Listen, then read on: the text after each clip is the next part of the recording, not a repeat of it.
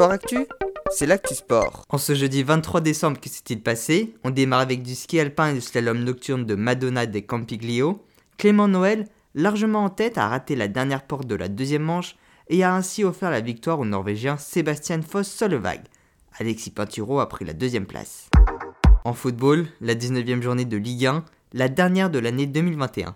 Le Paris Saint-Germain termine l'année en tête avec son nul 1 partout face à Lorient, avec 13 points d'avance sur Nice qui a battu Lens 2 buts à 1, ainsi que sur Marseille, troisième à égalité de points, hier accroché 1 partout face à Reims.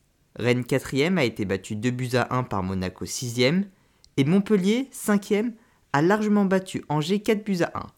Les Nantais 7 ont enfoncé un peu plus Saint-Etienne en bas du classement en s'imposant 1 à 0. Les Verts sont derniers avec 4 points de retard sur Lorient 19e, ainsi que sur Metz 18e, et qui a hier fait match nul un partout face à Lyon. Dernier résultat, Troyes et se sont également laissés sur un nul un partout, et Lille a battu Bordeaux 3 buts à 2. La rencontre entre Clermont et Strasbourg a elle été reportée après que des violences aient éclaté dans les tribunes à quelques minutes du coup d'envoi. Et en basket, 17ème journée d'Euroleague et nouvelle défaite de Monaco, battue 92 à 84 par l'Alta Berlin.